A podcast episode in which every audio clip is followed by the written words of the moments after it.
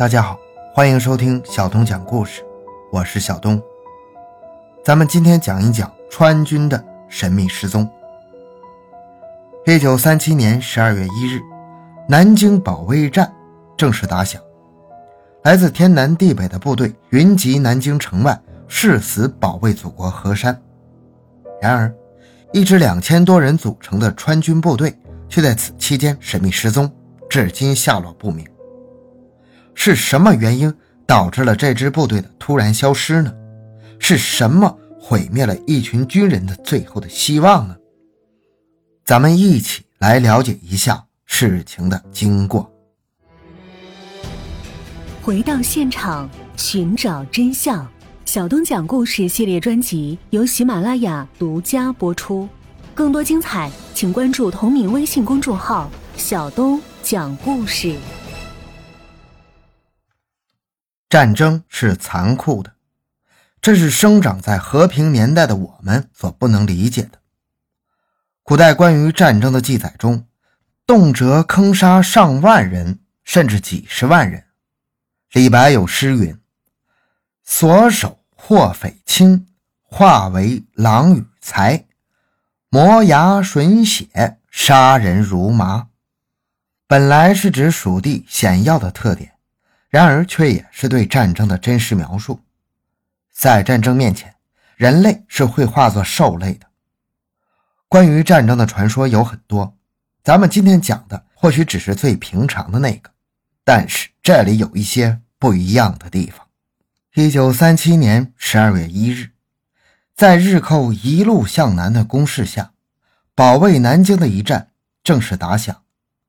当时的国民党政府调集了二十多万兵力在南京城外候命，他们的目的是为了和日寇决一死战。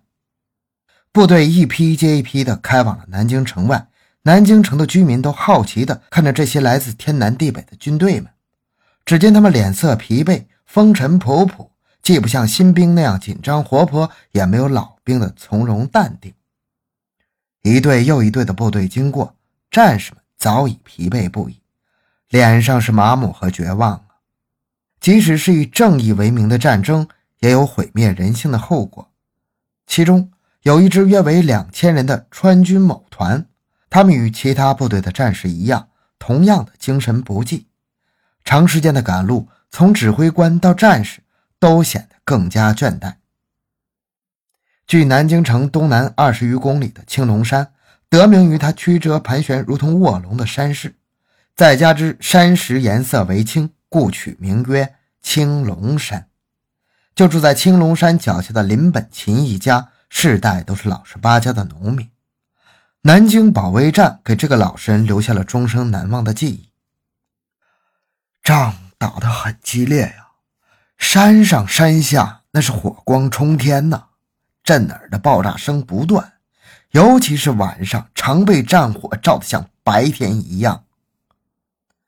而同样作为一个普通农民的陈宏元，没有去当时设在南京城的难民所，而是更依赖祖祖辈辈生活的青龙山上，躲到了一个山洞里。据陈宏元回忆，由于青龙山的天然洞穴有很多，小则仅供一人爬进，大则有深千米、宽容几百人的大厅。许多部队开到了青龙山，在山上原有的洞穴的基础上，开出了不少的新洞穴。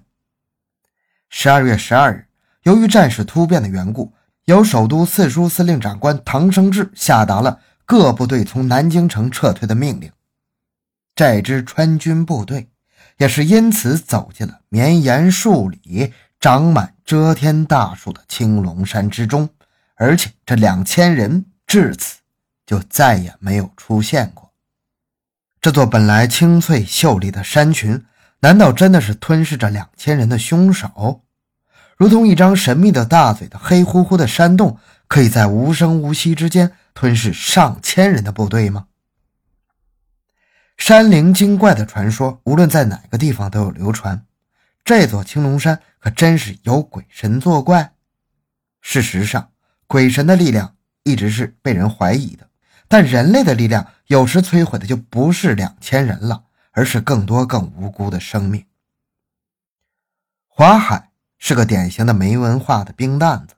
当年跟随川军一个部队开到南京之时，他还不过是一个少年，天天跟着团长做些警卫的工作。由于人很憨直，长官对他还算不错。他们的部队从紫金山打回来，又进入到小茅山和大连山，日寇在其后紧追不放。而我方战士不仅疲惫不堪，还几近弹尽粮绝。战事越是危急，华海越能感受到一种从上至下的紧张和绝望之情。在大连山的那晚，他们部队在一个驻扎的山洞里挖出了一箱箱的子弹，看标志。应当是中央军部队留下的弹药，然而还没来得及对这些弹药为什么会被丢弃在这儿多想，发现弹药的战士就迫不及待把这个消息告诉给他们的指挥官。满面风霜的指挥官正坐在洞穴的一角，点燃口袋里的最后一支香烟，他贪婪地吸食着，仿佛已经看到部队的弹药撑不过今晚，然后惨遭屠戮的结局。听到手下战士激动的汇报之后，他的眼里迸发出了希望之光，原本佝偻的背影又显得高大起来。他随即跟着战士来到了弹药埋藏的地点。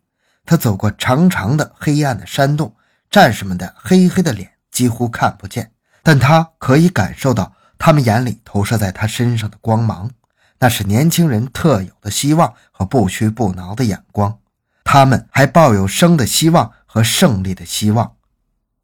指挥官用力吸完最后一口香烟，把烟屁股掐灭，大步走到了弹药贮放的地点，回了守着弹药的战士们的敬礼。他示意周围的几个人打开箱子，打开了。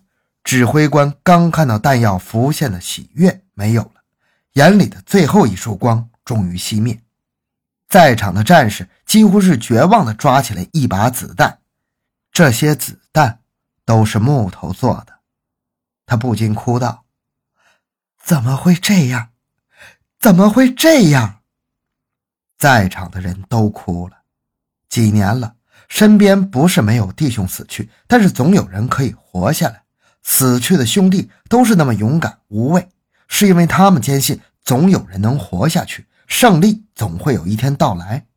可现在，他们连最后的一丝希望也没有了。部队。就要全军覆没了。指挥官抹去脸上的泪水，从喉咙里蹦出一句话：“兄弟们，大家都跑吧，这仗没法打了。”说完，他也不招呼华海跟随，只是自己提着杆枪朝洞穴的深处走去。他仿佛被洞口吞噬一般，没一个人去阻拦他，因为他知道。指挥官这是要给死去的兄弟一个交代。华海最后留在了青龙山，成了一个地地道道的农民。虽然也成过家，但是没有子女。陈宏元就是他不多的几个朋友之一。他把这段经历讲述给这位朋友听过。如今，华海已经去世了二三十年，但是华海所在的川军部队是不是失踪了那两千人的部队，仍然无法断定。但肯定的是，由于出现了假弹药，很多国民党部队只有被迫投降或者战死。而面对没有人性的日寇，投降的结果也只有一个字，那就是死。关于这两千人的去向，还有一种猜想，就是全部死于南京通往城外的一条密道之中。一位曾经给汪精卫做过警卫的名叫刘仪奎的老人，回忆这段往事之时，总是感慨万千呢。他对采访过他的记者讲述道：“大约为一九四一年或一九四二年，当时我给汪精卫做警卫员。一次偶然的机会，听军官向汪精卫报告说，中华门下面发现一条地道，里面有许多的尸骨。汪精卫立即责令调查。几天后，有情报报上来说，这条地道通往紫金山下。”又从紫金山通往东南方向，死尸大部分都是集中在中华门到紫金山段，估计有好几千人呢。从旁边留下的枪支弹药和一些衣物来看，判断死者是南京大屠杀期间国民党的士兵啊。死因都是中毒，毒源是来自日本鬼子呀。战争的残酷足以令每个冷漠的灵魂动容。